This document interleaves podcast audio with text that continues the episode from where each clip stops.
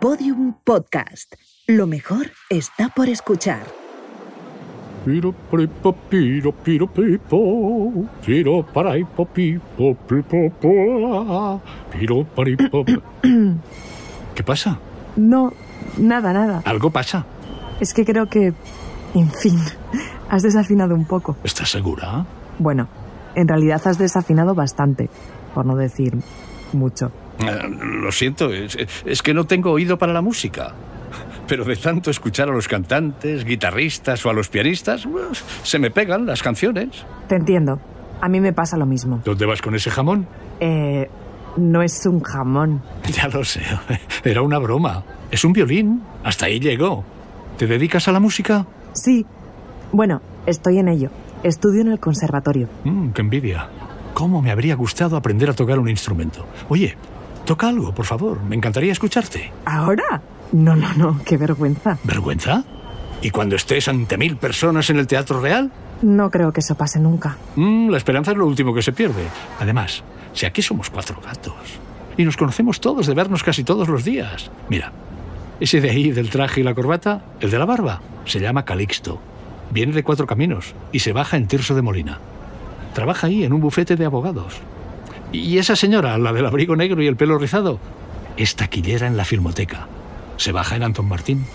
¿Qué más? ¿Qué más? Ah, sí, ese chico va al instituto. A ese le queda más camino. Tiene que ir hasta Buenos Aires. La parada, no la ciudad. Venga, anímate. Nos encantará escucharte. No, aún estoy aprendiendo y además el violín seguro que se aburren. ¿Aburrirse? El arte no aburre jamás. La música da sentido a la vida. Y ahora que lo dices, aquí en el metro hay un músico que hace unas versiones muy especiales con el violín. ¿Ah, sí? Sí, escucha, escucha.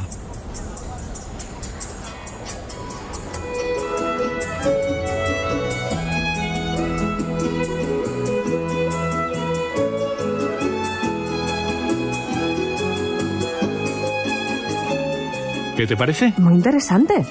¿Quién es? Hagamos un trato. Yo te cuento la historia si luego tocas una pieza con el violín. No sé. Venga, mujer. Mm, Vale, trato hecho. Pues vamos allá.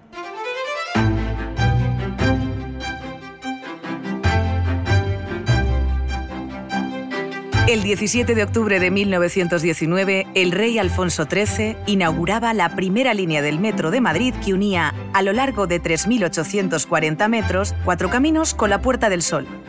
Ríos Rosas, Iglesia, Chamberí, Glorieta de Bilbao, Tribunal y Gran Vía eran las estaciones intermedias que recorrían el subsuelo de la ciudad en una obra de ingeniería portentosa que, con el paso de los años y sus sucesivas ampliaciones, transformaría la manera de desplazarse y vivir de los madrileños. En esta ficción sonora viajaremos por estas ocho estaciones y por los 100 inolvidables años de historia del Metro de Madrid. 100 años en Metro. Una serie de Metro de Madrid producida por Podium Studios, con la colaboración especial de Radio Madrid. Episodio 8. Sol. ¿Te ha gustado? El violinista se llama Simón Rondón. Es un ingeniero de minas venezolano que trabaja en una empresa petrolera, pero por diversas circunstancias tuvo que venirse a España y ahora se dedica a su gran pasión, la música. Toca aquí, en el Metro de Madrid. Comencé a tocar eh, violín desde los seis años. Eh, era un niño súper inquieto, súper intranquilo.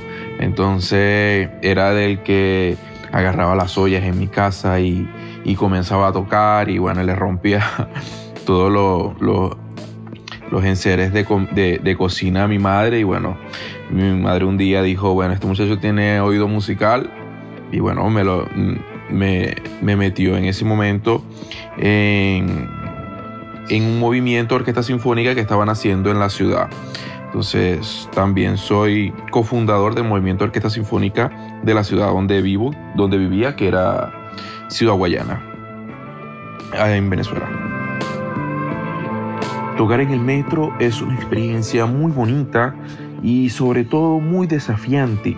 Y digo desafiante porque la verdad es que el fin último de, de, todo artista o de todo músico en mi caso es poder ser escuchado.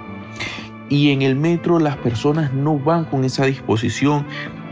Entonces, el, artista o yo tengo que, idearme una estrategia, tengo que, que ver, que hacer que las personas pues puedan puedan escucharme, puedan prestarme atención y sobre todo pueda alegrar el día o, tratar de transmitir emociones a esas personas que están escuchando.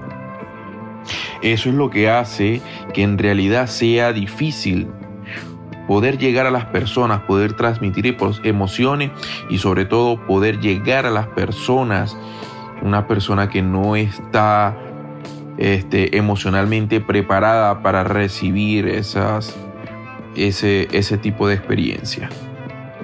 Y digo que no está preparada porque no va con esa intención al metro. La persona va en al metro es con la intención de transportarse de un lugar a otro.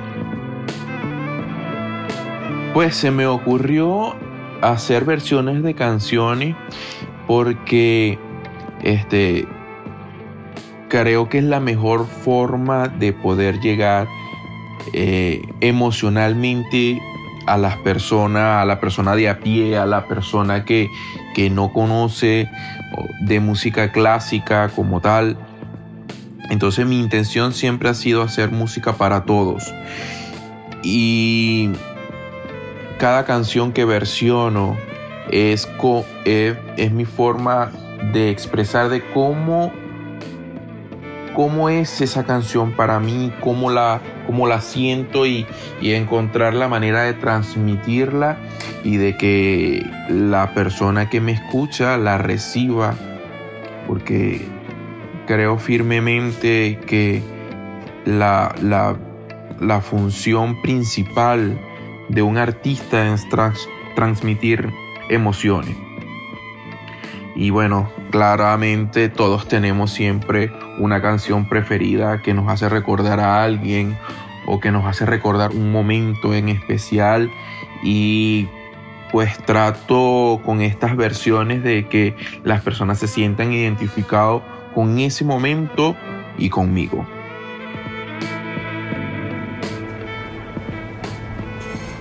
Tiene mucho talento. Sí, hay músicos con enorme talento aquí en el metro tocando todo tipo de instrumentos o cantando a capela. Por eso luego siempre me voy a casa canturreando. O mejor dicho, desafinando. La verdad es que la música da color al día más gris que uno pueda tener. Desde luego, yo no podría vivir sin música. La música es alegría, es compartir. La música incluso une a las personas. Y si no, que se lo pregunten a James Rhodes. ¿El pianista? Sí, el colaborador de Javier del Pino en A Vivir, que son dos días, es también un gran usuario del metro. Le veo mucho por aquí, con esa pinta de despistado y esos pelos de genio excéntrico. Dicen que le gusta mucho Madrid. Le encanta Madrid. Bueno, y a nosotros nos encanta él. Pues como te decía, conoció a un violonchelista en el metro y ahora tocan música clásica juntos. ¿Ah, sí? Pues claro, es que no me crees. ¿Qué quieres? ¿Que te lo diga él? Pues ala, James, Díselo a... ¿Cómo te llamas? Ali. Díselo a Ali. Anda, que a mí no me cree.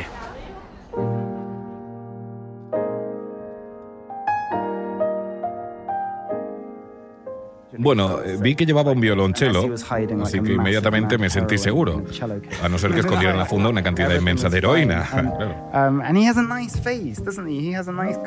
Y tiene una cara simpática, ¿a que sí? Um, Los ojos, la cara. Mucha gente me saluda en el metro y eso está muy bien, así que um, me saludó, empezamos a hablar. Y como yo no conozco aquí a muchos músicos, hablar de música con alguien es como un regalo, me encanta. Así que me dio su dirección de correo electrónico y cuando llegué a casa le dije a Mika, he conocido a este tipo súper simpático en el metro. Joder, es increíble. Aquí pasan muchas cosas increíbles, más de las que puedas imaginar. ¿A dónde vas, por cierto? A Sol. He quedado con una amiga allí. El kilómetro cero, no me digas más. Exacto. ¿Sabes que conocí a mi mujer ahí? No me digas. Sí, ha llovido bastante. Ha llovido bastante. Así me gusta. De hecho, aquel día estaba lloviendo a mares. Yo salí del metro porque, como tú, había quedado en el kilómetro cero con un amigo para ir al cine, al Palacio de la Música. Ya no existe. Ahora es un... En fin, da igual. Íbamos a ver y Dios creó a la mujer. Yo estaba locamente enamorado de Brigitte Bardot. Bueno, como todo el mundo, ¿no? Llovía tanto que en cuanto subí las escaleras del metro, eché a correr y me resguardé bajo el primer paraguas que encontré. y resultó que la dueña de ese paraguas me cambiaría la vida para siempre. ¿Por qué? Porque acababa de conocer a la mujer de mi vida. Me ofreció su brazo y echamos a andar bajo la lluvia, a favor de la corriente, por el río que comenzaba a formarse en la calle mayor. Acabamos cerrando un café que había allí cerca y después nos acercamos a la barra de Chicote donde estuvimos hablando hasta que un señor de pajarita nos barrió y nos dejó de nuevo en la acera. Ya había escampado y ella me acompañó caminando hasta la casa de mis padres, con quienes aún vivía, en una callecita cerca de Atocha. Volvimos a vernos al día siguiente y después, todos los días de nuestra vida, hasta hoy, que estará esperándome en casa con sus pantuflas, leyendo novela negra, su gran pasión. Después de un servidor, claro. Qué bonito. Sí, aunque sigo enamorado de Brigitte Bardot, no te vayas a creer. Es una historia preciosa. Ay, parece mentira que haya pasado tanto tiempo. Mm, ¿Cómo ha cambiado todo? Las calles, las tiendas, la ropa, la gente, estos trenes. ¿Y qué decir de la estación a la que vas? Sol, que conecta con varias líneas y cercanías. Ahora tiene cuatro entradas y ascensores para facilitar el acceso. Es una maravilla. Un ejemplo que se pone en los metros de todo el mundo. Porque el metro de Madrid tiene más escaleras y ascensores que los metros de Nueva York, Londres y París juntos. La estación más céntrica y turística de Madrid es también la más emblemática y la más transitada de toda la red. Desde los inicios, además. En los primeros años, los periódicos hablan de colas desde Sol a la iglesia de San Luis, donde había puestos de churros y aguardiente para los madrugadores. En Sol está todo. Hasta un oso y un madroño en mitad de Madrid. ¿Qué más se puede pedir? Bueno, sí, se puede pedir una cosa más. ¿El qué? Que cumplas tu parte del trato. No, no, no, no, no, no, que me da mucha vergüenza. No es vergüenza, tan solo son nervios. Los nervios que tienen los actores al subirse al escenario o los artistas al inaugurar una exposición. No te preocupes, le pasa a todo el mundo. Está bien.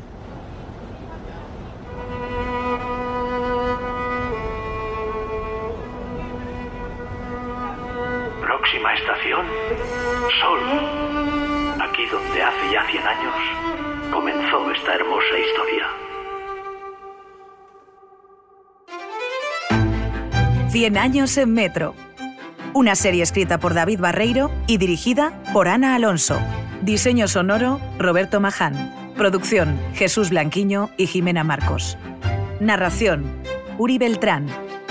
Con Javier Dotú como narrador principal. María San Miguel como Ali. Idea original, María Jesús Espinosa de los Monteros, con la colaboración especial de Radio Madrid.